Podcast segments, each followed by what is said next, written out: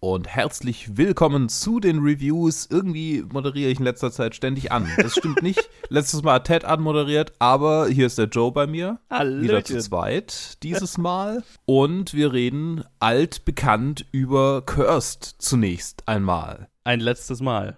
Ein letztes Mal. Letzte Episode Cursed. Äh, und wir, wir, wir, wir, wir haben eine Konklusion. Wir haben äh, ein, eine große Schlacht, einen großen Kampf. Mehr oder minder. Groß oder klein. Ich weiß nicht, Sure. was ich. äh, ja, ähm, wir haben für alle Charaktere sowas wie, wie einen Abschlussmoment. Allerdings ähm, fühlt sich so an, als, als, als sollte vielleicht eine zweite Staffel kommen. Vielleicht. Also vielleicht. es ist definitiv drauf angesetzt, würde ich mal sagen. Ja, ähm, aber diese wird nicht kommen, davon können wir wohl ausgehen, weil äh, die Serie allgemein relativ durchwachsen angenommen wurde und wir wissen ja alle, dass Netflix in letzter Zeit, was zweite Staffel, äh, nicht in letzter Zeit, eigentlich schon seit sie selber produzieren, sehr schnell eine erste Staffel produzieren und, und da sehr gewillt sind, einfach mal kurz Kohle auf den Kopf zu hauen, aber sobald es um eine zweite, dritte Staffel geht, äh, wird es dann schon wieder ein bisschen schwieriger.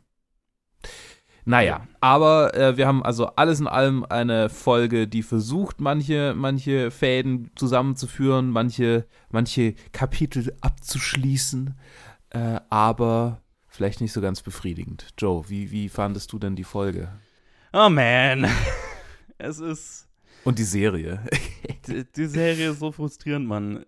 Weil, also. Prinzipiell waren hier ja ein paar coole Sachen drin in diesem Finale. Ich mag durchaus, wo manche Charaktere enden. Wo manche hingehen. Aber, also, es war noch nie. Wayne. War noch nie so, also ich weiß nicht, gefühlte Produktionsprobleme waren noch nie so offensichtlich wie in dieser Episode. Also A, hat die Serie allgemein ein echtes Problem mit Kampfchoreografie. Da- Das, das ist nicht ihre Stärke und in einer Serie, die versucht, das zur Stärke zu machen, ist es halt äh, schwach. Hier in dieser Episode gab es dann einfach Momente, wo Charaktere, also ein, also ich spreche es direkt an, Morganas Wandel, sag ich jetzt mal, mhm. passiert offscreen. Ja. Und Ja. wird in einem Satz erklärt. Und das ist, das ist das heftigste Beispiel für den Charakter, der der Entscheidung, also der eine ganze Geschichte erlebt, die wir nicht sehen, im Prinzip. Wo einfach der Story Arc mit einem Satz Dialog, mit einem Satz Exposition einfach zu Ende gebracht wird. Und das gibt's ein paar Mal. Also jetzt nicht, dass irgendwie ein Character Arc zu Ende gebracht wird, aber ganz viel Exposition, die uns Dinge erklärt, die uns nicht gezeigt werden. Und das hat diese Episode sehr frustrierend gemacht. Und es ist, ja, ich, äh, es ist, ich, ich, ich weiß, dass die, die Serie, also die Episode ist vielleicht besser als, als einige davor, einfach so, weil es schön ist, dass Stories zu Ende gebracht werden, aber so richtig zufriedenstellend war es nicht. Es gab so ein paar Momente, die, glaube ich, wirklich cool gewesen wären, wenn, wenn der, das entsprechende Gewicht dahinter gewesen wäre, ne? Wir kriegen so eine Mhm. Konklusion zu den Red Paladins oder zumindest zu diesem obersten Typ von denen und so, Ja. die, die, die ja cool gewesen wäre. Oder die, die, auch, die ich auch so ganz nett fand, so, ne? Aber halt einfach das Gewicht, das die Serie glaubt, dass dieser Moment hat, ist nicht da, weil der Aufbau nicht passt. Und ähm, ja, und ich meine, dann haben wir, also für, jetzt fürs Allgemeine so noch ein, keine Ahnung, ein paar Name Drops von King Arthur äh, äh, Legendennamen, die, die ich mit, die ich, die ich mit einem großen Augenrollen gehört habe. Das war Hey, komm, das Ende war doch echt cool. Ich meine, wer hätte das erwartet? ja, nee, Mann, nee, Mann. Ähm, aber wie, wie fandest du die Episode denn? Äh, ich habe sie am Anfang der Woche angeschaut, um es hinter mich zu bringen. Äh, Ja, ich hab, auch. Ähm, die Hälfte tatsächlich irgendwie auch klar, direkt nachdem die Folge vorbei war, wieder vergessen. Genauso wie ich einen Großteil der Serie so, also ich würde sagen, so die Arthur Arc, die habe ich beinahe komplett äh, einfach wieder verdrängt. Mhm. Die, die Gawain-Sache, da habe ich mir gemerkt, dass er, dass er stirbt. Spoiler. Ja, ich versuche mich gerade zu erinnern, wie. er, er ist einfach kaputt gefoltert worden und dann stirbt er halt Oh. einfach. Ah ja, mhm. Okay. Das ist so, Ja, well. So, so unzeremoniell wie irgendwie alles, wie alles an ihm. Ähm, ich, ich kann mich sehr gut an die, an die Kampfsequenz mit, äh, mit dem Weeping Monk erinnern. Äh, gegen, Aha. gegen die ganzen, gegen die ganzen äh, äh, Goldgesichter. Ja. Und äh, die Konklusion von, von, von, ähm, von Nimbues Geschichte, von Nimbues Arc, da kann ich mich auch gut dran erinnern, vor allem an die, an, an, an den, den, den, den Wendepunkt, der so krass aufgebaut wurde über die letzten Episoden, was bestimmt cool hätte sein können, aber irgendwie so, ich hab's immer noch nicht, ich hab's nicht so richtig gefühlt, auch, ja, ja, das ist, das ist dieser Frust, von dem du sprichst. So. Mhm. Es hätte ein cooler Moment sein können, aber war es halt nicht. Ja. ja. Und äh, die, die, Kampf, die Kampfszene mit, mit äh, dem Weeping Monk, es ist einfach, der ist einfach irgendwie, entweder ist er zu groß und zu ungelenk oder, oder irgendwas, irgendwas ist komisch einfach so. Er ist einfach, ich kaufe ihm nicht ab, dass er ein guter, dass er, dass er gut kämpft, weil er offensichtlich nicht gut kämpft. Nee, es ist alles so ein bisschen Cosplay und Ja. das ist ja, ich, ich, ich bin der festen Überzeugung, das ist eine reine Choreografiefrage. Also das, Ja. Es, es fühlt sich, äh, beziehungsweise ich, ich sehe, dass es choreografiert ist.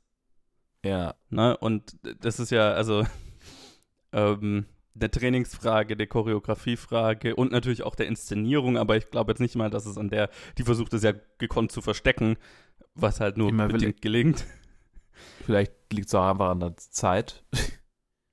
Ja, und äh, genau, und halt einfach äh, in, in dem Moment, wo du halt so eine Serie hast, die bestimmte Leute als solche Badass-Kämpfer aufbaut, dann, dann musst du halt auch die Zeit und die Kohle in die Hand nehmen und die entsprechend trainieren, weil da, das, also da, da, da fällt ja so ein, so ein Konstrukt, finde ich, am schnellsten in sich zusammen, wenn das einfach dann nicht liefert. So, ne? Mhm. Und gerade hier, ne, dann äh, tritt er hier gegen diese goldene Garde an, die so die Badasses der Badasses sein sollen. Und man fühlt's halt einfach nicht. Ja, ja, ja. Es wirkt halt nicht. Und das, ja, das ist ein Problem. Und dann haben wir natürlich auch noch diese, diese große Schlacht, wo, wo, wo wir mehrere solche Momente haben. Wo, wo Ach. das im, im Prinzip ständig passiert. Ach, Arthur. ja.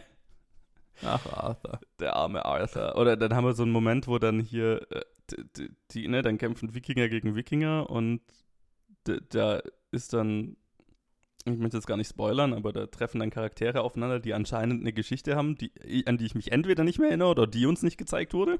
Ja, die wurde uns so, so ein bisschen erzählt, so, Okay, so mhm. aber nur so im, im Nebensatz. Ah ja, so, da, mhm. da wurde schon irgendwas so, so äh, die, die mag uns nicht. Ja, okay. Nicht. Okay, okay, ja.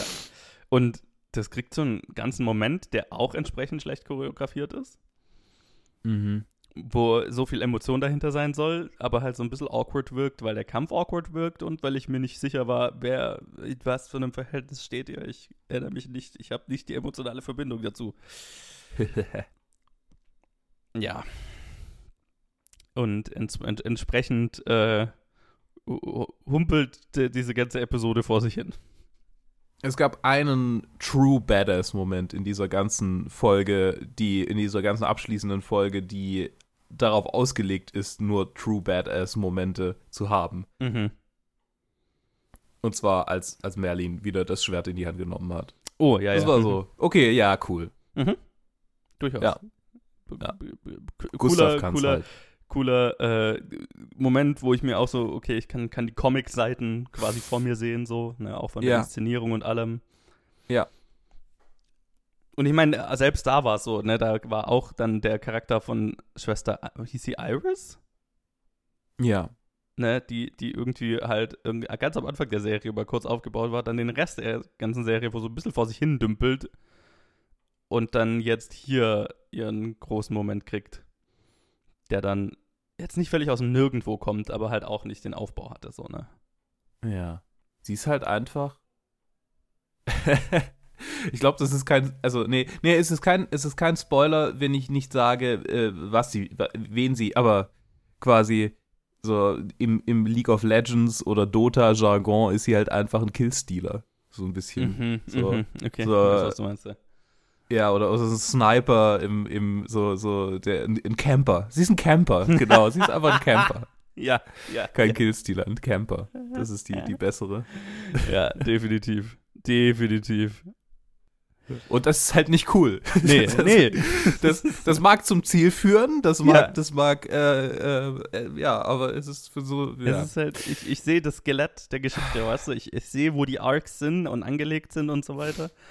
Ähm, es, es, es liegt jetzt nicht dran, dass, dass das nicht da wäre, geschichtlich, storymäßig. Aber ähm, die Umsetzung lässt so ein bisschen zu wünschen übrig und auch die, das gesamte Konstrukt der Serie ist so unausgewogen, finde ich. Mhm.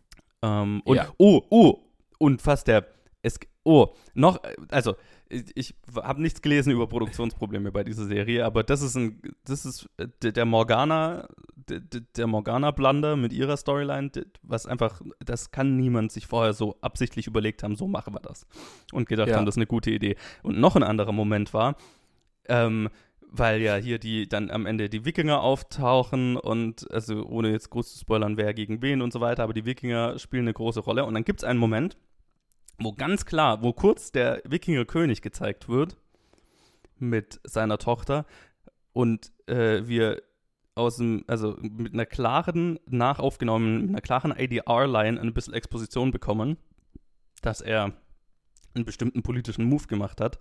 Und das Footage Ja. ist 100% reused aus einer vorherigen Episode. Ich erinnere mich an exakt denselben, dieselben zwei Shots aus einer vorherigen Episode. Ah, Die haben quasi Ja, es- ja. zwei Close-Ups von ihm und seiner Tochter nochmal in dieser. Episode verwendet, um diese ADR-Line da reinzubringen, die uns Exposition liefert, warum die Wikinger jetzt das tun, was sie da tun. Und das ist für mich ein klares Zeichen, irgendwo gab es hier in dieser Episode klare Probleme, weil das ist eine Notlösung. Und da sind dann so die Nähte und das Gerüst äh, hinter der Fassade schon sehr, sehr spürbar gewesen. Ach, ich hatte generell irgendwie. Vielleicht hätte, vielleicht hätte ich lieber einfach eine Serie über diese Wikinger gesehen. Voll. Total.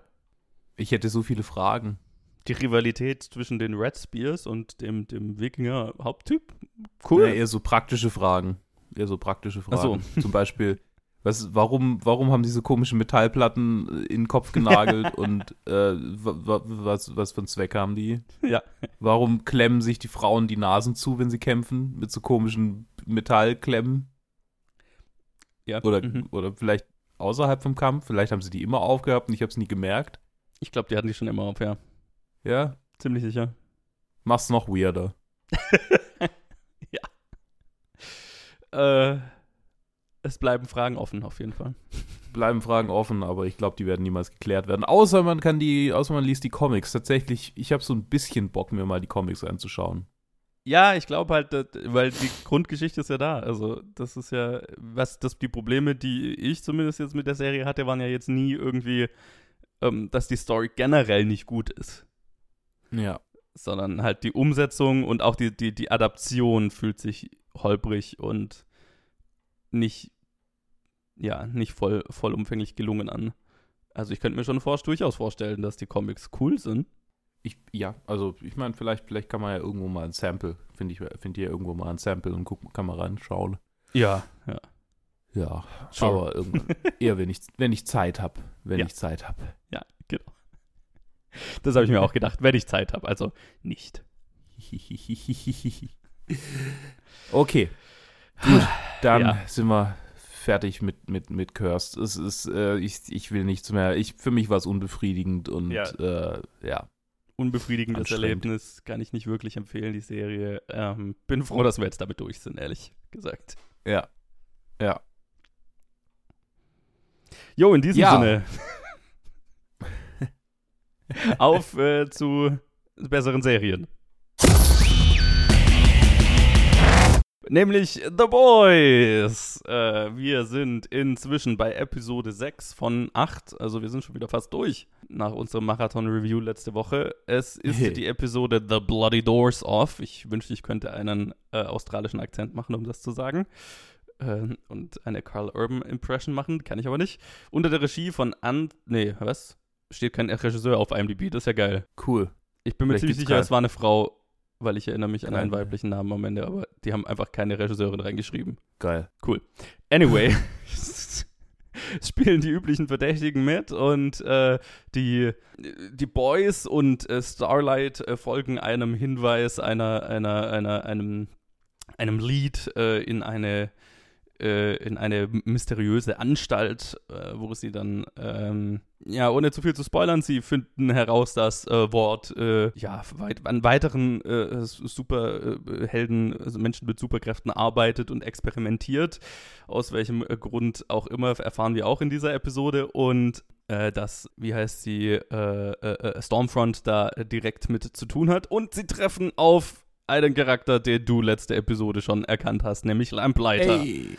Yay, Ey. gespielt übrigens, was ich sehr witzig fand tatsächlich. Äh, wie heißt er denn? Sean, Sean Ashmore. Sean Ashmore. Und ich habe mir die ganze Zeit gedacht, woher kenne ich Sean Ashmore? Und dann habe ich nachgeschaut und er spielt Iceman in den ersten drei X-Men-Filmen. Oh. Das ist sehr witzig. Das, ist tatsächlich sehr witzig. Ja. Und da ist ja seine, seine große Rivalität gegen den Feuertyp, Ja, stimmt. der sein Kumpel ja. war. Und dann kämpfen sie am Ende gegeneinander und so. Ja. Und jetzt spielt er den Feuertyp. Ah, Ich kann mir, ich weiß nicht, wer fürs Casting zuständig war, aber ich weiß ja, dass, dass Seth Rogen äh, mit, mit im, äh, bei, bei den Prozenten, Produzenten dabei war. Ja. Ich kann mir richtig sein, sein glucksendes Lachen vorstellen. ich, ich wenn sie sehe sagen Seth so- Rogen einfach überall in dieser Serie. Es ist ja. ja, das ist so der, der, der Mainplot und ähm, Luke, wie hat dir die Episode gefallen? ich ich meine, äh, die, die Leute lügen nicht, die die Episode zur bisher bestbewerteten Episode dieser Serie gemacht haben, ge gewählt haben. Es, es, ist, es ist von vorne bis hinten ein Fest. es, es ist auch so, hier funktioniert dieses, wir, wir ähm, branchen innerhalb der Folge unterschiedliche Plotlines auf, auf und, und verfolgen die quasi so parallel. Das funktioniert Mhm. so viel besser als in, in vielen anderen Serien Ja, in ja. denen das versucht wird. Weil es so, so jede, jeder hat ihre, ihre eigene Arc, sodass sich, sodass die Folge sich sehr, sehr äh, abwechslungsreich anfühlt. Äh, jede kommt auch irgendwie zu ihrem eigenen Schluss so ein bisschen. Mhm. Natürlich, natürlich bleiben immer noch Sachen offen, die dann im, in der nächsten Folge wieder, wieder aufgegriffen werden können. Aber es ist so, es ist eine Folge, die Bock auf die nächste macht, aber gleichzeitig auch viele, viele äh, Fragen, viele Neugierde schon auch einfach wieder, wieder ein bisschen stillt. Oder ein bisschen, bisschen, ein bisschen mehr füttert und noch ein bisschen verstärkt, je nachdem. Ne? Ja. Ah, es, es, werden, es werden Dinge auf, äh, aufgetan, es werden Dinge äh, äh, äh, erklärt. Wir, wir, wir haben wieder neue Soups mit neuen absurd krassen Fähigkeiten. Oh mein Gott. viel, viel zu absurden Fähigkeiten. Gerade ein, die eine äh, ist halt einfach, ich habe einfach nur Seth Rogen gesehen, wie er ja. sich das ausgedacht hat. so, ja. Ich meine. Und ähm, ja, also wir können, wir können gleich am Anfang anfangen. Ähm, das können wir, das ist ja noch kein Spoiler. Direkt der Anfang der Episode, Homelander und, und Stormfront sind einfach deep in love. Also, so, so deep Quasi. und in love, wenn man als so zwei äh, narzisstische Psychopathen sein kann, ne? Ja. Was wir ja auch Also- sehr schnell über den Lauf der, Verlauf der Episode äh, Ja, rausfinden, ja, ja. dass das nicht unbedingt das heißt, was es für viele andere heißt. Ja, das ist richtig, das ist richtig. Äh, aber war schon, ah, ich, ich musste erstmal laut lachen, so in, in der ersten Szene der Episode. oh boy. Yep. Yep, yep, yep. Und überhaupt so die ganze, so, so der Hintergrund der Episode ist ja eigentlich, dass sie halt diesen, diesen Film da eigentlich noch filmen Mhm, sollen mhm. und halt alle irgendwie ständig irgendwas anderes machen. Und die, die, die, die Produ ich weiß nicht mehr, wie sie heißt, aber quasi die, Nachfol die, die Nachfolgerin Ash von Ashley? Heißt die Ashley? Ashley, genau. Ashley einfach im Hintergrund rumrennt und so, ja, verdammt, verdammt, verdammt. und diese Vorstellung, so während dann halt irgendwie äh, alles schief geht. Mhm. das ist schon, ach ja. Genau, wir haben, wir haben auch, ah ja, genau, wir haben noch so einen ganz, ganz, ganz kleinen B, äh, B-Plot, B-Roll mit, mit Queen Maeve. Yes. Mhm. Das äh, wurde auch nicht aufgelöst, also nicht aufgelöst, sondern es gab einen spannungsvollen Moment am Ende Ja. von dieser Szene, von dem nicht so ganz klar ist, wie das jetzt weitergeht. Finde ich auch sehr, sehr spannend. Überhaupt, was jetzt äh, Homelander und, und Stormfront machen. Holy What the fuck? Ich habe letzte Episode, ich habe letzte Review-Episode gesagt, äh, Stormfront ist irgendwie so ein Alt-Right-Troll. Das war ein Understatement. Ja, das, äh, äh, yo. Understatement des Jahrhunderts. Äh, Ich meine, ich will, also ich, ich würde nicht spoilen, aber äh, also. Und, und auch dieser, dieser, dieser Moment, in dem, in dem Homelander das erfährt, Mhm. äh, ne, das, das, da, Mhm. da ist ja dann schon so kurz so Zweifel, wie er reagieren wird. Ja. ja. Und Aber sie, aber sie weiß halt genauso, wie sie ihn spielen muss, ne? Also ja, sie, ja, sie weiß, wie sie, wie sie sein Ego damit streicheln muss, dass, Ja. dass er das völlig akzeptabel findet. ja, Weil, was wir über die gesamte Serie bisher gelernt haben, Homelander hat keinen, hat nichts, was er nicht akzeptabel findet, solange es gut für ihn ist. mhm. ja, das, das stimmt, das stimmt. Ja. Ne? Also, das ist ja, da ist kein moralischer Kompass in irgendeiner Weise vorhanden. ähm, Oh ja. Der existiert einfach gar nicht. Ich habe übrigens einen, einen Twitter-Thread äh, gestern äh, gesehen, der nur hieß irgendwie äh, Kimikos Facial Expressions in this week's episode, was ich sehr witzig fand. Es war eine gute Episode für Kimiko Facial Expressions. Und sie ist nach Stimmt, wie vor ja. einer meiner, meiner Favorite-Charaktere, obwohl sie in der Ja. Episode kaum was zu tun hat. Außer so ein Naja, paar ich mein, Momente. Sie, sie, sie tötet. ja.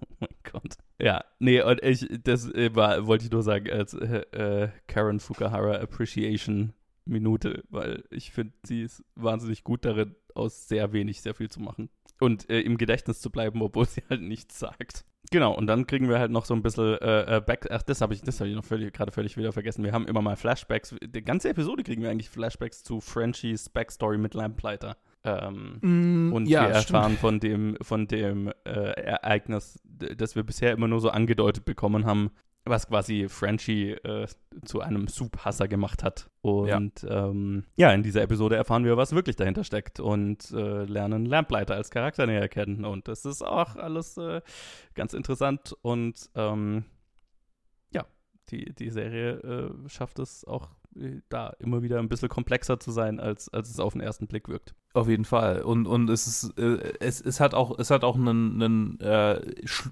naja, Schlussmoment in dieser Folge zumindest. Das ist, ja.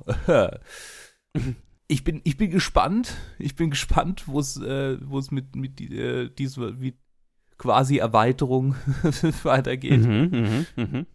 Ja. Ich, ich habe gerade hab gerade nachgeguckt, äh, tatsächlich die, die, ähm, oder der, der, der, der Mensch, der ähm, den Soup mit den, mit dem, mit den äh, telekinetischen Fähigkeiten spielt, Ja. Mhm. äh, ist Non-Binary Zirkus-Performer, die auch der, die auch in schon in Titans äh, vorkam, Aha. unter anderem. Und äh, der Name ist S. Hödelmoser. What? Und es ist halt eigentlich so ein Zirkus-Performer-Contortionist-Act, den die Person, der, der Mensch Äh, macht. Cool. Und es ist total weird. Irgendwie, keine Ahnung. Ich schicke dir nachher einen Link zu, zur Seite. Es ist schon so, Ich bin- what? Okay. Ich bin gespannt. So, ich, ich habe das irgendwie, ich habe einfach nur das Bild, das Bild gesehen und dachte so, hm, oder, oder nee, der, der Name war in den, war unten in den, in den, in den, in, im Cast, in den Credits und ich dachte, das, das muss ich jetzt mal nachschauen. Mhm. Das muss ich jetzt mal nachgucken und what the fuck. Ja, ich, ich habe die, das, das Ende der Episode war einfach so, ein, ach fuck, die ist vorbei. Nein. Oh. Das Ja. war einfach von, von vorne bis hinten einfach eine hervorragende, eine hervorragende Episode mit natürlich wieder viel Over-the-Top-Gewalt, äh, äh, Ja, alles, was What man halt erwarten, zu erwarten hat inzwischen von, von einer äh, äh, äh, von, von, von der Serie halt einfach. Aber ich nach wie vor, ich finde, also so over the top und so drüber diese Serie ist, ähm, ich finde, was, was sie so gut macht, ist, dass sie so einen starken Realitäts- und Aktualitätsbezug hat, ne?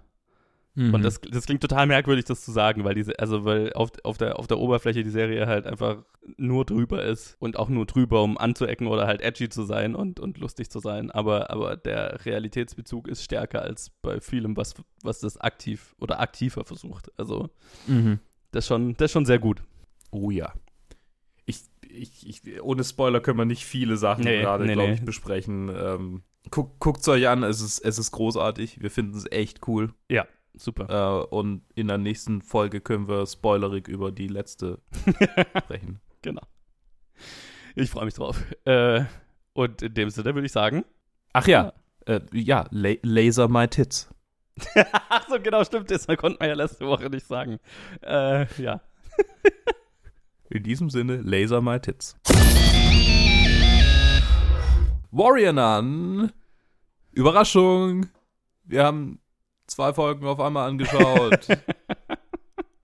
Weil ich erst mich kaum zurückhalten konnte und sich Luke dann nicht zurückhalten konnte, äh, einfach ja. nach der vorletzten Episode auch noch die letzte anzuschauen, weil halt einfach der Cliffhanger zu gut ist. So, also, Folge 9 äh, äh, ist wie erwartet ein Vatikan, heißt. Yes. Und Folge 10 ist äh, Revelation äh, 2.10, also äh, Offenbarung, aus der Offenbarung des Johannes. Und jetzt habe ich gerade gemerkt, dass ich mein bisher äh, schon fast äh, äh, schon fast autistisches äh, Nachschauen der, der, der Verse komplett vergessen habe. Ha. Zwei, Ko 2. Korinther 10,4. Denn die Waffen unserer Ritterschaft sind nicht fleischlich, sondern mächtig vor Gott, zu zerstören Befestigungen. Ja, das ist ein sehr offensichtlicher Titel. Ja, und dann haben wir noch äh, Revelation 2.10 oder Offenbarung 2.10. Moment. Das machen wir also einfach mal. Einfach mal. We are doing it live. We yes. are doing it live. Fuck it. Oh Gott. Zwei Zehn, wo ist denn Zehn? Oh, ich hasse es, wenn, wenn, wenn das so. Hier. Fürchte dich nicht vor dem, was du leiden wirst. Siehe, der Teufel wird einige von euch ins Gefängnis werfen, damit ihr versucht werdet, und ihr werdet in Bedrängnis sein zehn Tage. Sei getreu bis an den Tod, so will ich dir die Krone des Lebens geben. Ja, das ist noch offensichtlicher. Ja. ja, Simon, Simon Barry war jetzt äh, der, also der, der, der Creator-Dude war jetzt der Regisseur für die letzten beiden Episoden. Ja. Und er war auch, war, war davor mal Regisseur für, nee, genau, nur für diese beiden. Und äh, also ich würde sagen, wir reden einfach über die eine und dann über die andere. Das haben ja. wir letzte Woche schon so schön gemacht. ähm, die Vatikan, äh, der Vatikan heißt ist äh, super inszeniert, mhm. finde ich. Hat mir, hat mir sehr Spaß gemacht und ich, also ich, zudem kann ich jetzt nicht viel erzählen. So, es gibt halt diesen Plan und der ist auch relativ Plan kurz, aus. die Episode, ne? ja, es sind beide relativ kurz. Knapp über eine halbe Stunde ist die, die vorletzte schon schnell vorbei. Und die, die, die letzte Episode ist tatsächlich auch gar nicht mehr so lang für eine, für eine finale Episode. Ja, stimmt, die ist auch nur knapp über 40 Minuten, also ja. Ja. Also das ist. Genau, dann, also ich kann nicht viel über den Heist sagen, ohne irgendwas zu, zu spoilern, weil es halt so, yo, die, die machen das jetzt halt so. Die gehen in den Vatikan und versuchen da einzudringen. Ich meine, es ist ja auch das, so, äh, es, da, das, damit hast du ja auch klar, glaube ich, alles gesagt. Es ist so, die, es ist eine Heist-Episode über den Vatikan und gleichzeitig findet eine Papstwahl statt. Und mhm. die Stakes sind dramatischer, also sind, äh, könnten nicht dramatischer sein, sagen wir es so. Und mhm. ähm, ja, die, also sie versuchen in den Vatikan einzubrechen und ähm, das, das Grab von äh, Adriel zu finden, um seine Gebeine zu vernichten, damit die Kirche sie nicht dazu benutzen kann, Dämonen zu benutzen. und äh, äh, wir wissen alle, dass äh, Kardinal Duretti heißt er, glaube ich, sich äh, gerade zum äh, Papst wählen lassen äh, will und ob er das schafft, erfahren wir dann in der letzten Episode. Und da hat er hat ja seine eigenen Warrior Nuns, die unter seinem Befehl sind und die äh, sollen den Heist verhindern. Das ist der Aufbau der Episode. Ich glaube, mehr muss man fast gar nicht dazu sagen, außer dass sie sehr cool ist. Ja. Und dass sie eine coole Konklusion hat, die wir jetzt spoilern müssen, damit wir überhaupt irgendwie über die letzte Episode reden. Stimmt, stimmt, genau. Für die vorletzte Okay. Also zumindest also, mal das, was in dieser Episode vorkommt. Der, der große, große, große Twist in, in, in der nächsten, also in der letzten Episode, ja. das können wir nicht. Aber zumindest mal. Ja, also, ähm, Adriel lebt noch. Es ist Und kein Grab, war- es ist ein Gefängnis. Es ist ein Gefängnis. Und er war die ganze Zeit in diesem äh, äh, Ding gefangen, Hunderte In- in- Jahre. in dem Grab. Und, und kriegen wir irgendwas von dem Gespräch zwischen den beiden mit in, in dieser Episode? Eigentlich nicht, ne? Nee, Das nee, nein, ist, es die, die Episode endet damit, dass, genau, es, die Ja. endet damit, dass, dass, dass sie ihn im Grab findet. Genau, und fragt, wer bist du? Also- und er sagt nur, ich bin Adriel.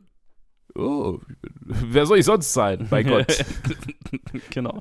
Einfach so, so, so er, er stützt die Hand in die Hüfte. Come on, man. Really? Really? ja. Ja. Übrigens haben sie nicht im Vatikan gedreht, Das hätte mich auch stark gewundert beim Inhalt der ja, Serie. sondern in Malaga Mhm. wurde, wurde das Ganze gedreht, wurde der Vatikan gut.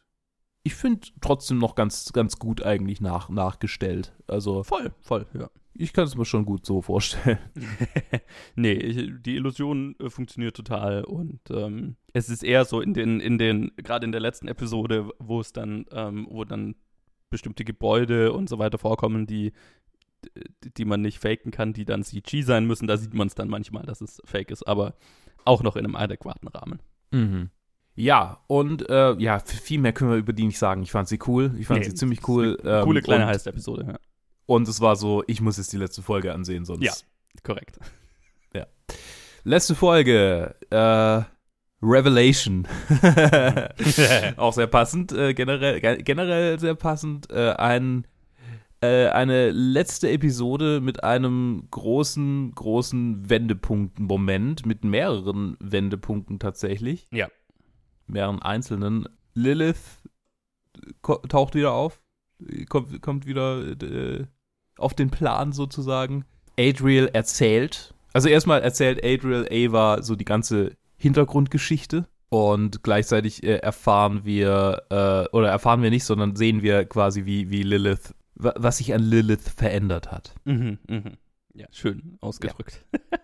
Und äh, dann kommt alles zusammen zu einem Ende, das wir so haben nicht kommen sehen, vermutlich. De definitiv nicht, nein.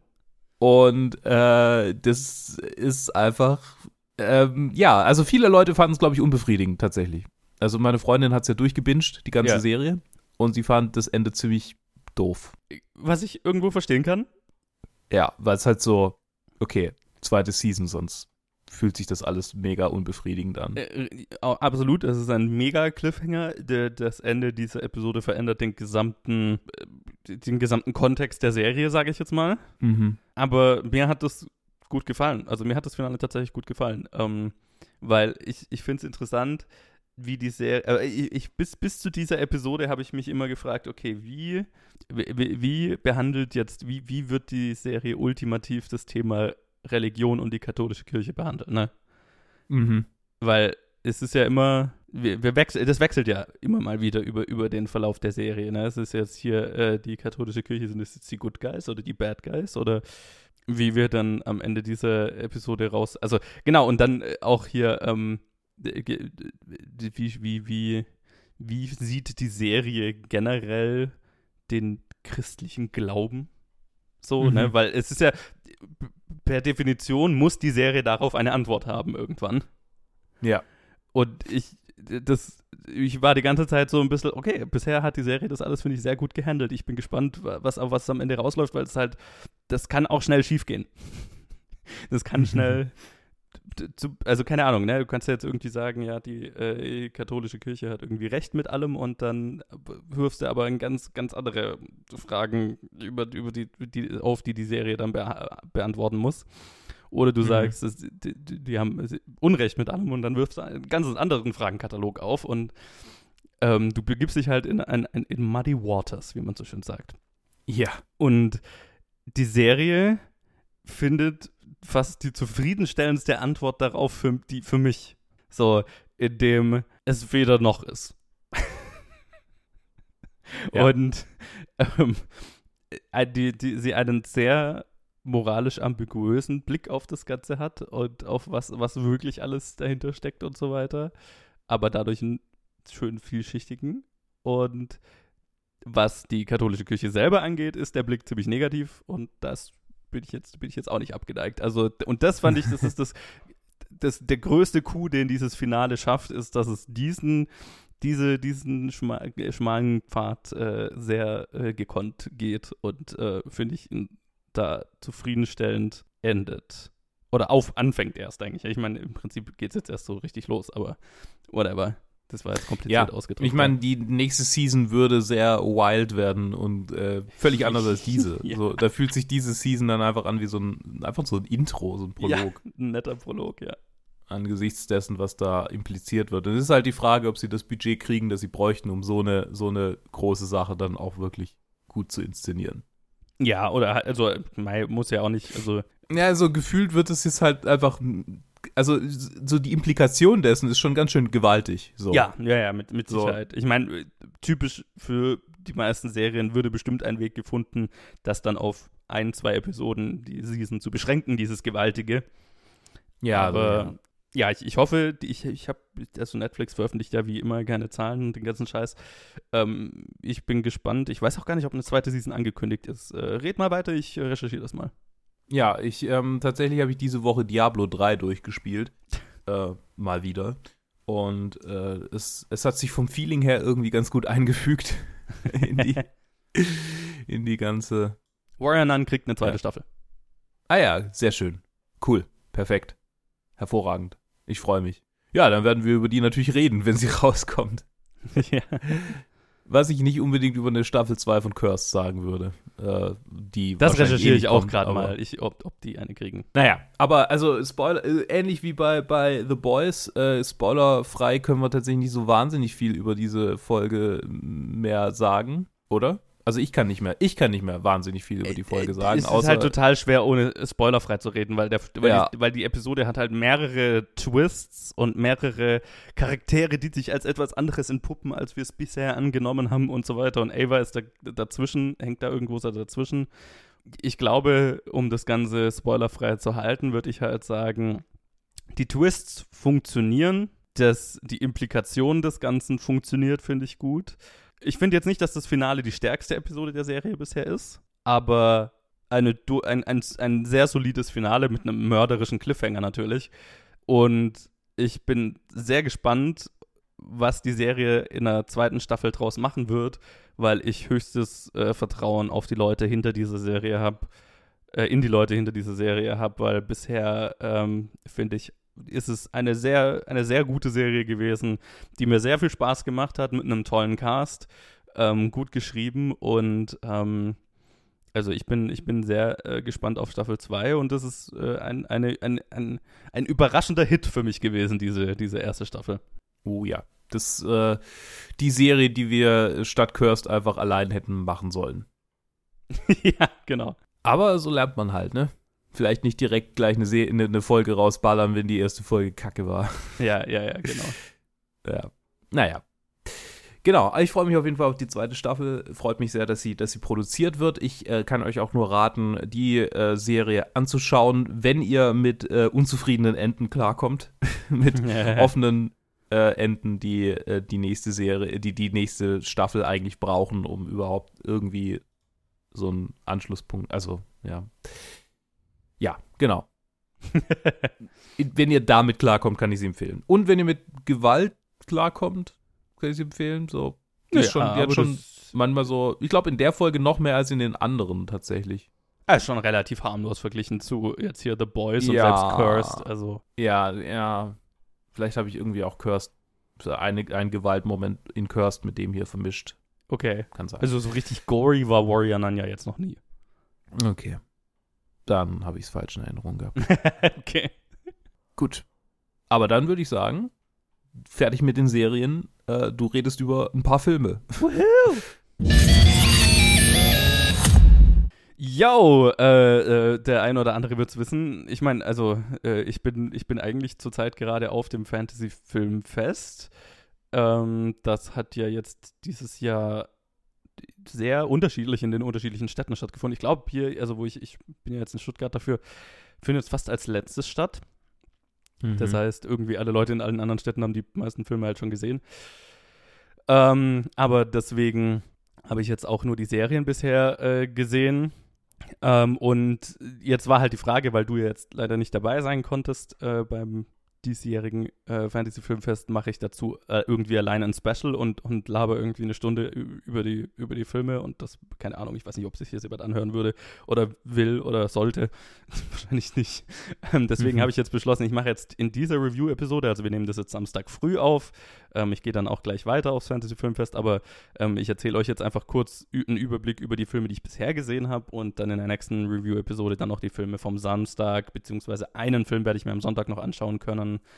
Ähm, Sonntag werde ich leider nicht den ganzen Tag schaffen, weil an dem Sonntag, äh, also am äh, abends läuft ja äh, dann äh, Bob in San Francisco auf einem anderen Filmfestival, wo ich anwesend sein muss online.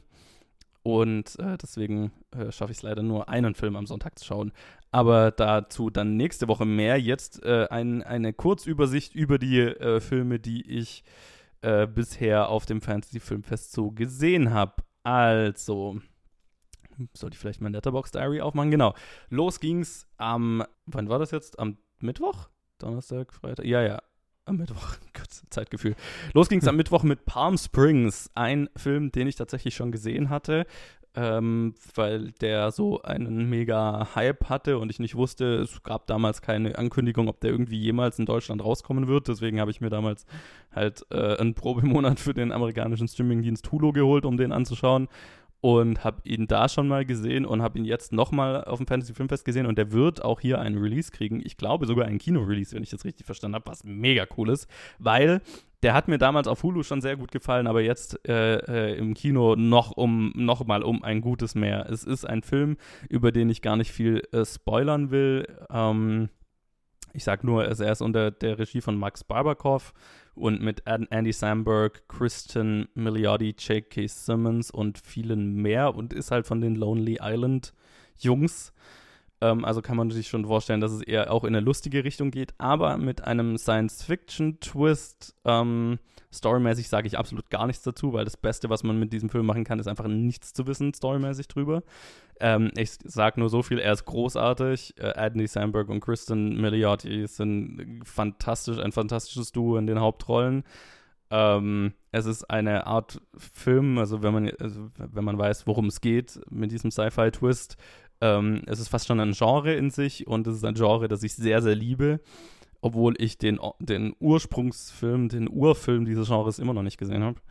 Aber es gibt andere Ableger, andere Filme, die ein, die, die ein ähnliches Thema behandeln, die ich sehr, sehr geil finde. Und das ist eine, eine sehr gute Version davon. Also den unbedingt anschauen, wenn er rauskommt.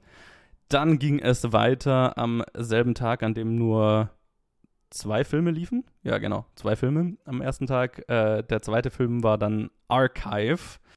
Film unter der Regie von Gavin Rothery mit Stacey Martin, Rona Mitra, Theo James und einigen mehr.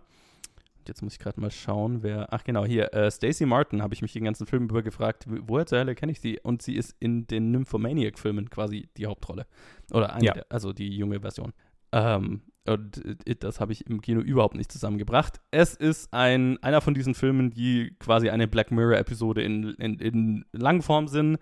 Ähm, es äh, spielt in der nahen Zukunft. Ein äh, Typ ähm, äh, ist so ein, so, ein, ja, so ein Genie, der halt an künstlichen Intelligenzen und Robotern baut. Äh, äh er baut quasi an einem, an einer menschenähnlichen Version eines Roboters, um den, so meint man, äh, das, die, die Consciousness, äh, das Bewusstsein seiner verstorbenen Frau da einzupflanzen. Und also ein, ein, ein, ein fast schon klischeehaft klassischer Prämisse, klischeehaft klassische Prämisse für einen Sci-Fi-Film. Und der war in Ordnung, ähm, nichts äh, äh, Revolutionäres, nichts äh, groß Neues in dem Film. Ähm, aber er ist also äh, visuell wahnsinnig cool gemacht. Ähm, und ja, ich glaube, das ist das, das, das meiste, was der Film äh, von sich sagen kann oder was ich über den Film sagen kann. So storymäßig fand ich ihn jetzt nicht, nicht wahnsinnig überzeugend, aber ähm, cool gemacht und die Story ist solide. Also es ist eine solide kleine Sci-Fi-Story. Wäre eine ganz nette Black Mirror-Episode gewesen. Dann ging es am nächsten Tag weiter mit dem obligatorischen koreanischen Thriller, der jedes Jahr dabei sein muss wogegen ich natürlich auch überhaupt nichts habe, weil ich bin ein Fan. Unter der Regie, also das ist der Film Bring Me Home unter der Regie von Kim Seung-woo und ähm, er handelt von äh, einer Mutter, deren äh, Sohn, junger Sohn, vor sechs Jahren äh, verschwunden ist und die immer noch nicht wirklich darüber fertig äh, äh, geworden, damit fertig geworden ist. Und dann hat am Anfang des Films ihr Mann noch einen tödlichen Unfall. Und äh, kurz darauf äh, kriegt sie einen Anruf, dass äh, ein Kind, das ihrem Sohn ähnelt, in einer Fischer, Fischerei-Community äh, gesehen wurde. Und dann, ähm, ja, fährt sie dorthin, um herauszufinden, ob das ihr Sohn ist. Und ähm, ja, uncovert, äh, entdeckt eine, eine, eine, tiefe menschliche Abgründe und ähm, ja, ob, ob das jetzt ihr Sohn ist oder nicht und worum es dann da am Ende geht, will ich jetzt nicht spoilern, aber das ist, das ist der finsterste Film, den ich im ganzen Jahr gesehen habe. Der ist so, hm. der, es ist fast schon Misery Porn. der Film. Der ist, der ist so, also das ist ein Film ohne Lichtblicke, ohne ohne irgendwelche Lichtmomente. Und ich meine, das koreanische Kino, von allem, was ich bisher gesehen habe, die äh, hat keine Probleme damit, auch richtig finstere Sachen einfach zu zeigen, so, ne? Also ist, der Film hat äh, hat äh, Pädophilie-Elemente und so weiter. Also es ist richtig übler Shit, der hier behandelt wird und auch relativ schonungslos behandelt wird. Und er ist er ist gut, aber mein Gott, damit anzufangen ist, war, war harter Tobak. Das ist auch, er ist auch, also äh, lang mit, mit über 100 Minuten, also ähm, eine lange Zeit, die man in diesem, in dieser Schwärze verbringt. Dann äh, äh fand ich es kurios, dass dann direkt weitergemacht wurde mit Relic, einem Film unter der Regie von Natalie Erica James mit äh, Robin Nevin, Emily Mortimer, Bella Heathcote äh, ja, und das nicht, nicht so viel mehr. Und äh, der ist halt auch ein eher langsamer, äh, langs sehr langsam atmosphärisch erzählter Thriller und oder Horrorfilm in dem Fall. Und nach einem sehr langsamen atmosphärischen äh, Thriller war das, also war das schon äh, ein, ein hartes Doppelpack für Leute, die nicht langsame Filme mögen. Ich mochte Relic tatsächlich sehr. Es geht ähm, um äh, eine, äh, eine Mutter und eine Tochter, die äh, in das Haus ihrer, äh, der Oma fahren, also der Mutter von der Mutter, ähm, die so äh, erste, also die Anfänge von Demenz äh, zeigt und halt einige Tage sich nicht mehr gemeldet hat und sie wollen herausfinden, was, was geht hier vor sich. Und ähm, schnell wird irgendwie klar, okay, in diesem Haus ist irgendeine finstere Präsenz. Und ähm, ja, das Ganze wird immer weirder und immer düsterer und immer abstruser. Und äh, auch den Film hatte ich schon vorher mal gesehen, weil der einen großen Hype hatte. Selbes Spiel, habe mir den auf dem amerikanischen Streamingmarkt einfach schon mal angeschaut. angeschaut. Im Gegensatz zu äh, äh, äh, Palm Springs hatte ich jetzt auf den auch im Kino relativ den, den gleichen, äh, die gleiche Reaktion. Ich bin jetzt da eher in der Minderheit, als dass ich den Film jetzt nicht mega feier. Ich finde ihn sehr gut, aber ähm, so den Hype kann ich nicht ganz nachvollziehen. Es ist ein sehr guter Film. Er ist sehr langsam, sehr atmosphärisch, sehr ruhig. Ähm, einer von diesen Horrorfilmen, wo äh, in Anführungszeichen Horrorfans hinterher sagen werden, ist ja überhaupt kein Horrorfilm. Einfach weil er keine Jumpscares oder sowas hat, sondern halt einfach nur die ganze Zeit so einen gewissen Creep-Faktor, der sich halt immer verstärkt und auch das Ende hat keine klare Auflösung, kein, also es ist alles eine große Meta Metapher für äh, wie es ist, mit äh, Angehörigen mit Demenz umzugehen. Und äh, gut, atmosphärisch äh, gut und so weiter, aber hat mich jetzt nicht so umgehauen wie viele andere Leute. Dann äh, ging es am selben Tag weiter mit einem weiteren sehr atmosphärischen Film, nämlich dem russischen äh, Beitrag Sputnik unter der Regie von Egor Abramenko und äh, der handelt von äh, ja, in, in, den ich weiß gar nicht mehr, in den Nee, 80ern? Ich bin mir gerade nicht mehr sicher, wann genau er spielt, aber egal. Er handelt von zwei russischen Kosmonauten, die im Weltall auf eine Alien-Lebensform treffen, äh, wieder landen. Einer von beiden ist, liegt im, ist im Koma und der andere ähm, stellt sich sehr schnell raus, trägt diese Alien-Lebensform in sich. Und jetzt ist die Frage, was ist es? Äh, äh, ist es gefährlich und so weiter äh, eine junge äh, Wissenschaftlerin wird vom Militär quasi äh, äh, beauftragt oder mit, mit auf die, auf die äh, Wissenschaftsstation geholt, um das Ganze herauszufinden. Und ähm, ja, ist halt, genau, das ist, das ist der Film. Es ist, ich habe viel gesehen, dass es irgendwie so ein Alien-Knockoff sein soll. Das kann ich nicht wirklich nachvollziehen, weil es hat einfach nichts mit Alien zu tun. Außer, dass ein Alien vorkommt, das auch gerne mal Menschen tötet. Aber ähm, es ist jetzt nicht so ein Slasher-Film, wo das Alien die ganze Zeit hinter denen her ist, sondern es ist vielmehr so methodisch, okay, wir versuchen wirklich an, zu analysieren, herauszufinden, was hat es mit diesem Wesen auf sich ist es, also ist es in irgendeiner Weise gefährlich, aber also die große Frage ist, dann können wir den Kosmonauten von dem Alien irgendwie trennen, weil die so eine symbiotische Einheit geworden sind, ähm, ohne dass wir den Kosmonauten umbringen und so weiter. Ähm, und der ist, der ist auch, äh, auch äh, durchaus ein äh, solider kleiner Alien-Film, extrem cool gemacht. Das muss man sagen. Da ist richtig viel Kohle reingeflossen es ist, äh, genau, äh, das Alien schaut total cool aus, also die Effekte sind mega.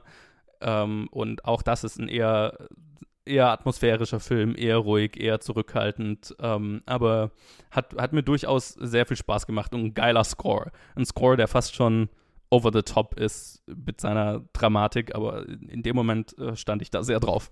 Und dann hatten wir an dem Tag noch den Abschlussfilm Amulet. Das ist ein Film, unter der Regie von Romola Karai mit Carla Juri, ähm, Imelda Staunton und ein paar mehr. Und das ist ein Film, der von einem äh, äh, obdachlosen Einwanderer in äh, äh London, glaube ich, spielt, also in England auf jeden Fall handelt, der dann von einer Nonne äh, äh, quasi die, das Angebot bekommt, in ein Haus mit einzuziehen wo eine junge Frau mit einer, mit einer kranken Mutter äh, lebt und den quasi, also er muss quasi keine Miete zahlen, wenn er denen so ein bisschen im Haus hilft und auch immer mehr äh, st stellt sich raus, äh, was mit der Mutter nicht stimmt, ist nicht ganz natürlich und ähm, das Ganze wird immer creepier und immer abstruser und so weiter. Ähm, ist schon quasi der zweite Film in diese Richtung über eine alte Frau mit äh, irgendeiner Krankheit. In dem Fall hat mir der Film jetzt nicht so wirklich gut gefallen. Also ähm, ich, hab, ich, ich konnte ihn appreciaten dafür, wie abgedreht er am Ende wird. Das war cool aber ähm, ich, vor allem als der letzte Film so mitten in der Nacht, der, der, ist auch sehr ruhig, sehr atmosphärisch und vor allem mit so einem, ähm, bewusst unnatürlichen, unnatürlich gespielten Dialog. Ne? ist alles so sehr deadpan, sehr, ja, sehr zurückhaltend. Und äh, da hatte ich dann wirklich manchmal Probleme, wach zu bleiben. Ähm, da noch mitten in der Nacht. Und das ist, der Film war jetzt nicht ganz auf meiner Wellenlänge. Das war jetzt so bisher mein least favorite. Dann äh, kommen wir zum äh, bisher äh, letzten Tag, also dem Freitag. Der ging los mit Inheritance ein Film unter der Regie von Vaughn Stein, was ich einen interessanten Namen fand, mit Lily Collins und Simon Peck, Connie Nielsen und äh, andere, unter anderem, wie heißt er? Genau, Chase Crawford, der The Deep in äh, The Boys ist. Ja. Ja, äh, der ist äh, da auch mit dabei, was ich sehr cool fand und äh, sehr weird. Äh, er spielt einen relativ anderen Charakter. also schon auch irgendwie ein, ein moralisch flexiblen Menschen, aber in dem Fall nicht so erbärmlich wie The Deep ist. Ähm, der Film handelt von äh, der Tochter einer sehr wohlhabenden Bankerfamilie. Der Vater kommt am Anfang des Films, hat einen Herzinfarkt und kommt ums Leben. Und dann äh, kommt quasi die ganze Familie zusammen, um, den, äh, um die, die, das Erbe verkündet zu kriegen.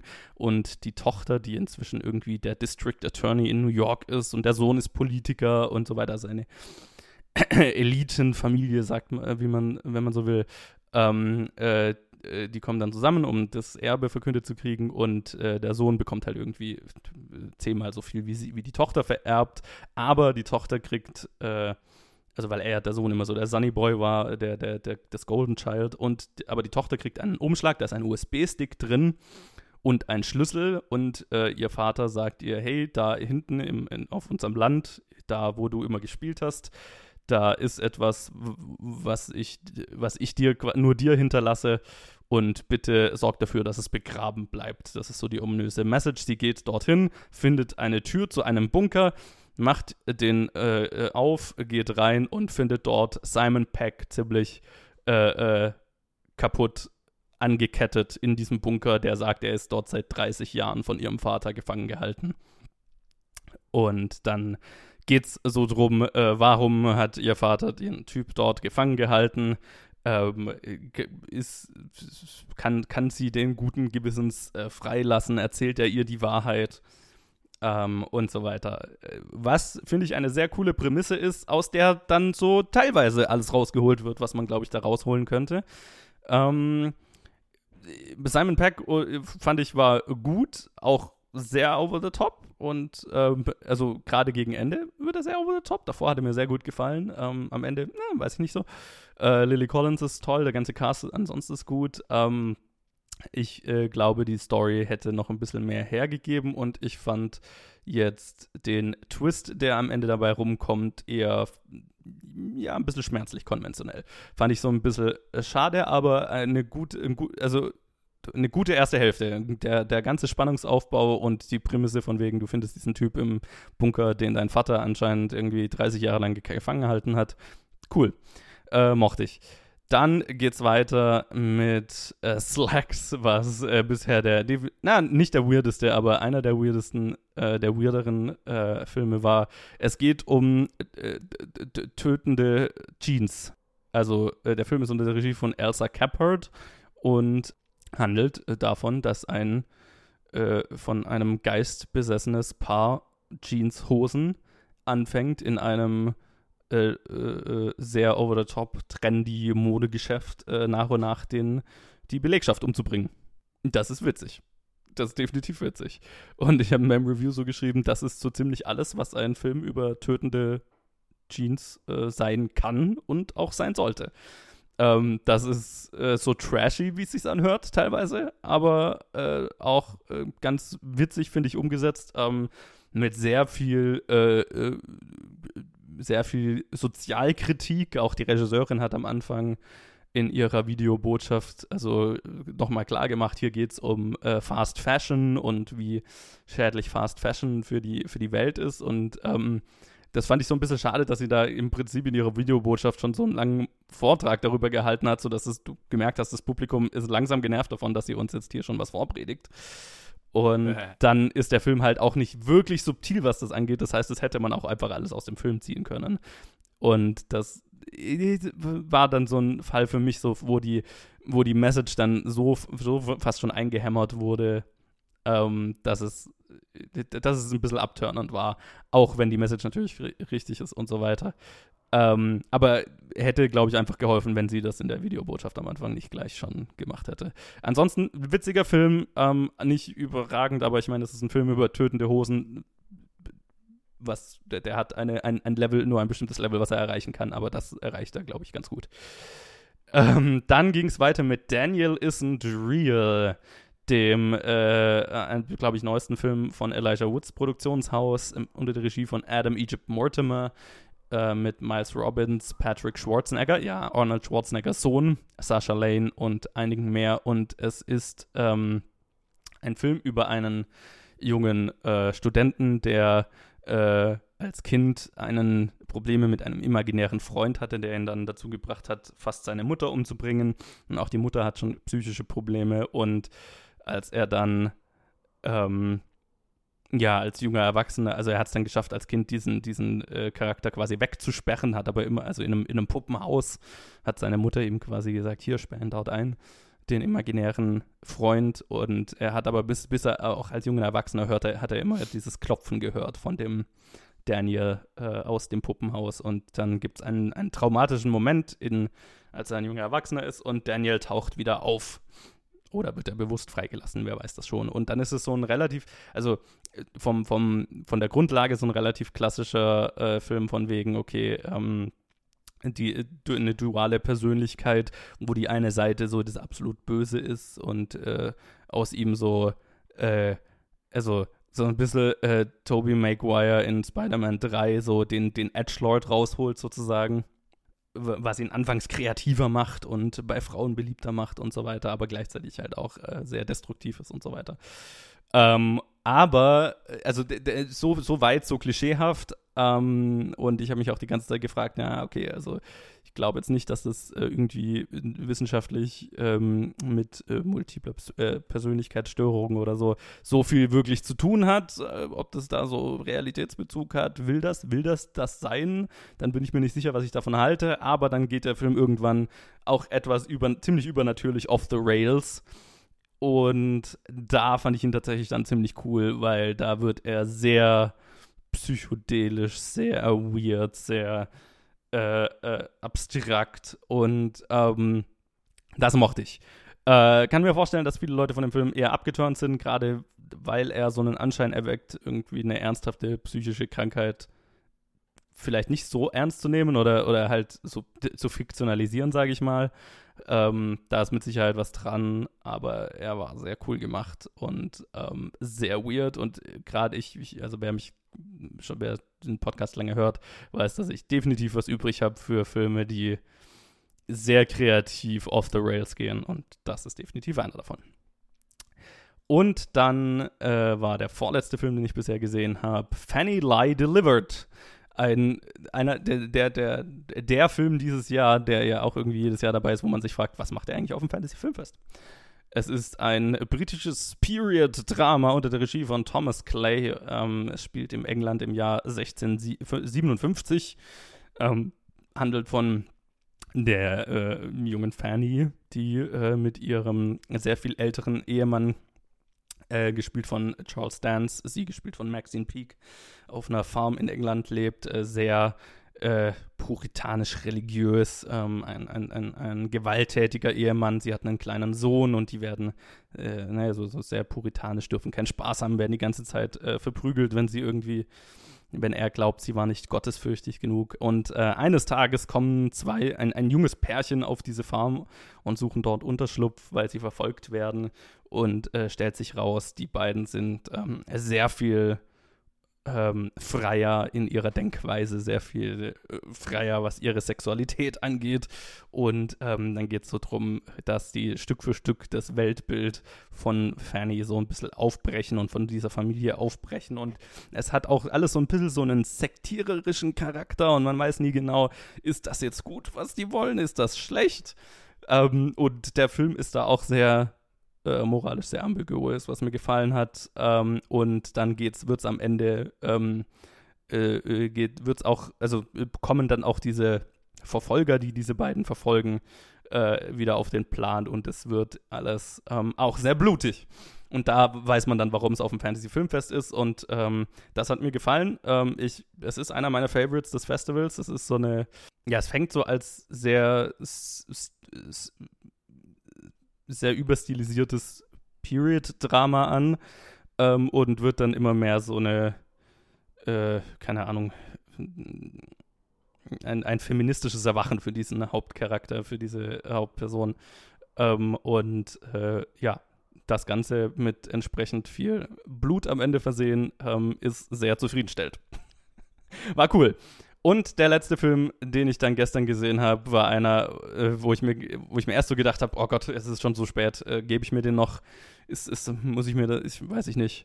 Ähm, klingt nach einem eher trashigen Film und ich bin sehr froh, dass ich es gemacht habe. Der Film heißt PG, Psycho Gorman, unter der Regie von Steven Kostanski und er handelt von einem äh, von, von zwei Geschwistern, hauptsächlich, ja, genau, also geht um ein junges Mädel, Mimi und ihren Bruder Luke.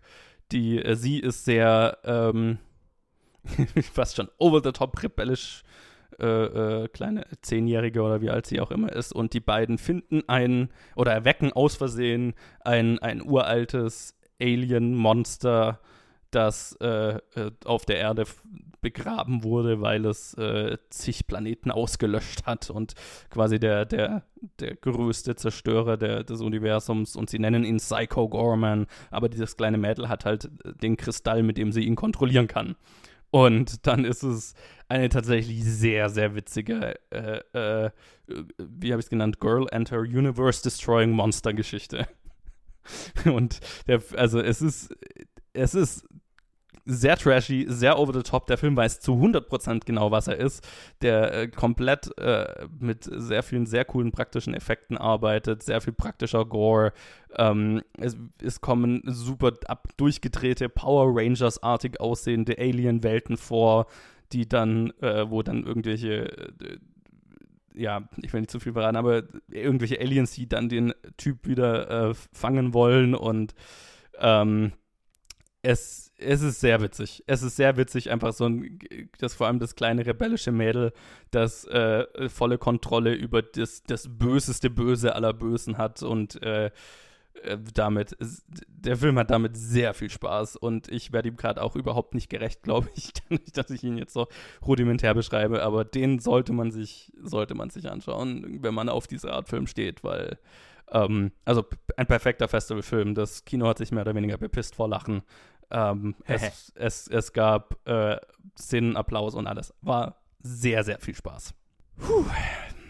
Tatsächlich der einzige von denen, bei dem ich es wirklich bereuen, verpasst zu haben.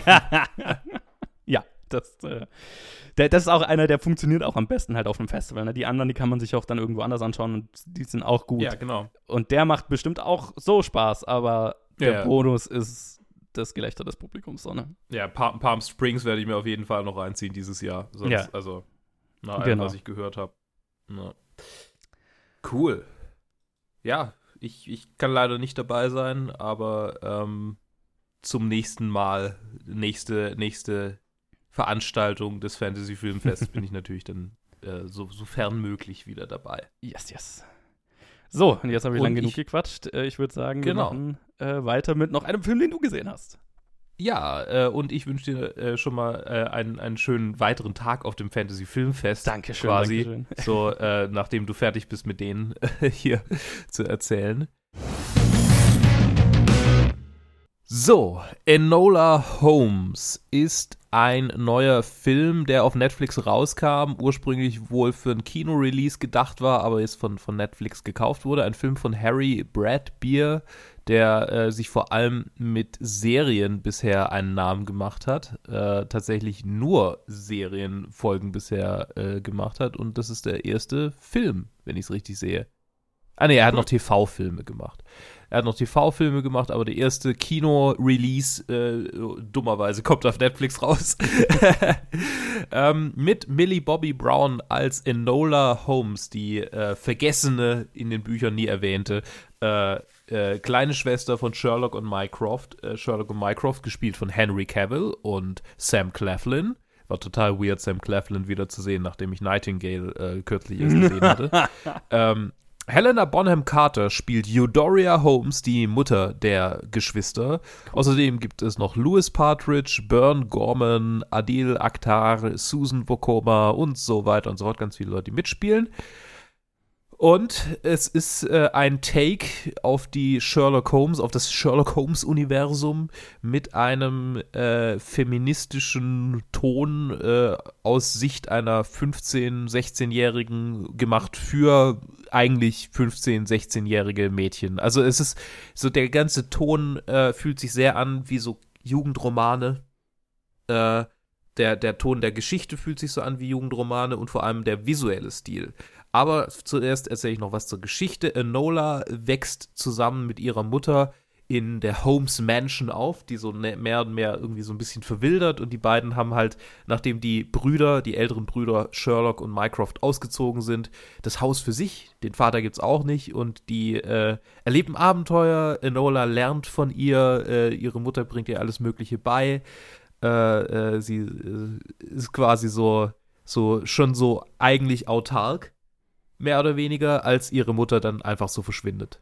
Und äh, die Mission des Filmes ist, dass sie ihre Mutter wiederfindet äh, und auf dem Weg, äh, äh, äh, na genau, also sie will ihre Mutter wiederfinden, schreibt da ihre Brüder an äh, und die beiden äh, kommen her. Sherlock ist eher so, ja, der, der läuft so im Hintergrund rum und, und äh, guckt sich das alles so an und überlegt, wo die Mutter sein könnte und Mycroft ist so richtig, ja, äh, du musstest auf eine Schule, auf ein Internat, auf, ein, auf eine Schule, bei der dir beigebracht wird, wie sich eine, eine Frau zu verhalten hat und wo sie dir das richtige Verhalten ein, einbläuen und äh, sie haut entsprechend natürlich ab und macht sich auf die Suche nach ihrer Mutter. Mhm. Auf dieser Flucht trifft sie auf einen jungen Mann, auf einen jungen, ja, nicht Mann, auf einen Jugendlichen, anderen Jugendlichen, der äh, scheinbar auch auf der Flucht ist vor seiner Mutter. Und äh, die beiden landen in London, wo sich ihre Wege trennen, aber vielleicht auch wieder treffen. Und es gibt irgendwann zwei Rätsel zu lösen, zwei Probleme zu lösen für Enola. Und äh, die große Frage, die ich mir anfangs gestellt habe, als ich den Film gestartet habe, schafft es Millie Bobby Brown, äh, ein, ein, also ein Film, der so anhand der Trailer und so, so um sie herum zentriert ist, äh, einfach zu, zu, zu ziehen. Und äh, ja, das schafft sie. Ich äh, habe äh, ziemliche äh, mit was kann ich es vergleichen? Ich habe ziemliche Emma Watson-Vibes irgendwie. Das ist so das, was, aus, was mir aus meiner Kindheit hängen geblieben ist. So, so gefühlt hätte sie auch an einem gewissen Punkt äh, äh die, die Harry Potter-Filme ziehen können, aber äh, er hatte halt nie die, die Möglichkeit dazu. Und äh, ich habe das Gefühl, Millie Bobby Brown hat noch mehr irgendwie die, die, den, den Drive auch. So, mhm. das ist einfach so ein. Da merkt man, die, die, die hat Bock, die will, die will so, so, so viel machen, wie nur irgendwie geht. Und äh, ja, ist, ich bin gespannt. Ich, ich hoffe, dass sie, dass sie kein, dass sie kein, kein Burnout kriegt irgendwann, weil äh, ich habe das Gefühl, da kommt eine ziemlich gewaltige Karriere noch auf uns zu. Ja. Was, äh, ja? Wolltest du irgendwas nee, sagen? Ich, ich habe nur nice gesagt. ah, okay, ich habe verstanden. Ich habe verstanden. Ich meine und dachte, oh, Kommt da jetzt was? Nein, nein. ähm, ja, nee, es ist, es ist rundum ein, ein, ein cooler Film, ein witziger, spaßiger Film. Äh, die Geschichte, die, die ganzen Rätsel, die werden irgendwann ein bisschen verworren, so, da, da muss man sehr dabei bleiben. Und dann, also, und selbst dann wird es so ein bisschen, ich, okay, äh, das, ja, ähm, und das sind, das sind nicht so wahnsinnig coole Twists in dem Sinne, es ist, es ist äh, eine, ja, äh, also die Geschichte hat tatsächlich so ihre, die habert ein bisschen.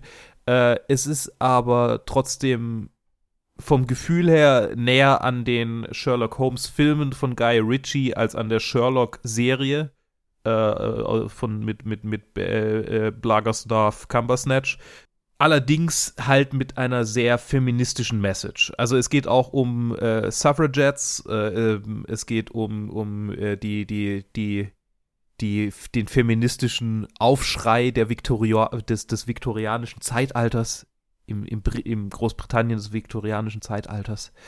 Äh, es ist rundum ein, ein sehr, sehr schnell inszenierter Film, der, der, ähm, ja, wie, wie dir diese Message hat, aber jetzt nicht so, also nicht so deep irgendwie äh, delivern will, sondern halt so, das ist halt so im Hintergrund. So wie bei, so wie bei äh, dem ersten Sherlock Holmes-Film im Hintergrund so, ah, Faschismus ist böse, Machtübernahme, oh, oh, oh. So, das ist ja nicht, so, du hast ja nicht den Anspruch, dass das jetzt irgendwie die, die Message ist, die du von dem Film mitnimmst, sondern du willst einen coolen Abenteuerfilm angucken. Und genau das ist das, was an diesem Film so reizt. Äh, es ist, klar, da ist eine feministische Message drin und es wird irgendwelche äh, Troll Right-Wing äh, äh, äh MRA-YouTuber geben, die sagen, ah, überall sogar unser Sherlock Holmes werden die verdammten Feminazis rein, rein pushen.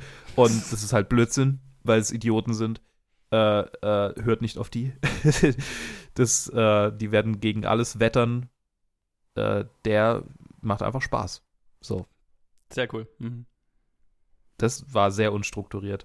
äh, vielleicht die unstrukturierteste Review seit langem hier. Naja, äh, aber meine Nase läuft und ich habe gemerkt, ich muss das hier schnell irgendwie zu Ende bringen, sonst wird es alles nur noch schlimmer. Ja, ich habe auf jeden Fall Bock, den zu schauen. Ja, der ist, er ist cool. Also, also ich hatte auf jeden Fall Spaß dabei. Ich habe ihn leider in zwei, äh, in zwei Teilen an, angucken müssen, weil ich es irgendwie zeitlich, das war irgendwie komisch. Aber äh, mhm. ja, er macht Spaß. So. Cool. Kannst du, kannst du bitte abmoderieren? Ich bin da. Mach ich. Ja, dann äh, äh, äh, danke für das Review. Und falls ihr äh, Enola Holmes, eine der Serien, oder äh, gesehen habt oder auf dem Fantasy Filmfest wart, lasst uns wissen, wie ihr die Filme fandet und die Serien, die wir reviewed haben. Äh, folgt uns auf Twitter, Facebook, Instagram ähm, und da könnt ihr uns schreiben oder planetfilmgeek.gmail.com und dann hören wir uns wieder am Donnerstag zu was auch immer dann da rauskommt. Bis dann. Bis dann.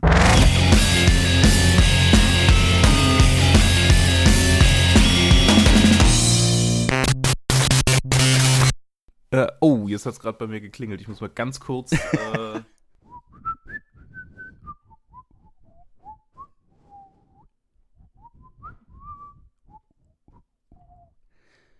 Warten auf Luke. Warten auf Luke.